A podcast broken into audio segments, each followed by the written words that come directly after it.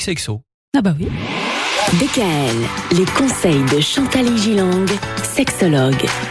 Chantal, c'est vendredi aujourd'hui. Le vendredi, c'est le jour des conseils. Toute cette semaine, nous avons parlé de la communication dans le couple qui est tellement importante et pourtant pas toujours si simple. car il y a ce qu'on appelle une communication constructive. D'abord, il faut apprendre à écouter votre conjoint.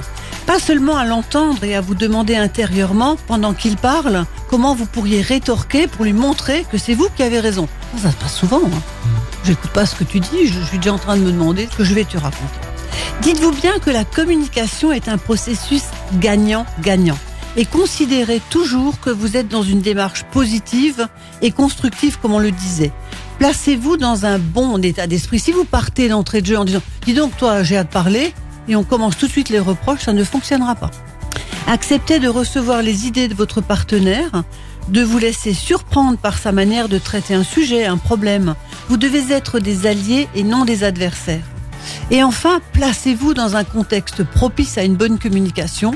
Octroyez-vous du temps et un lieu approprié. Protégez les autres personnes de votre environnement. Voilà. Moi, j'ai autre chose encore à dire. Je m'occupe en ce moment de communication animale. Et savez-vous comment on aborde un animal, un mammifère, un grand mammifère par exemple Alors, pas forcément avec des mots, j'imagine. Pas forcément avec des mots, mais ça peut être un langage, un, un langage un peu codé. Eh bien, on commence par lui faire un compliment. Ah ouais Par exemple, moi je m'occupe de chevaux, comme vous le savez.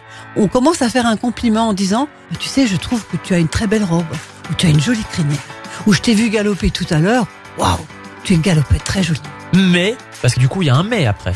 Et Ah, et on va parler ensemble. Ah d'accord, Vous voilà. voyez C'est-à-dire, on commence par quelque chose de positif. D'accord. C'est une petite astuce pour le week-end.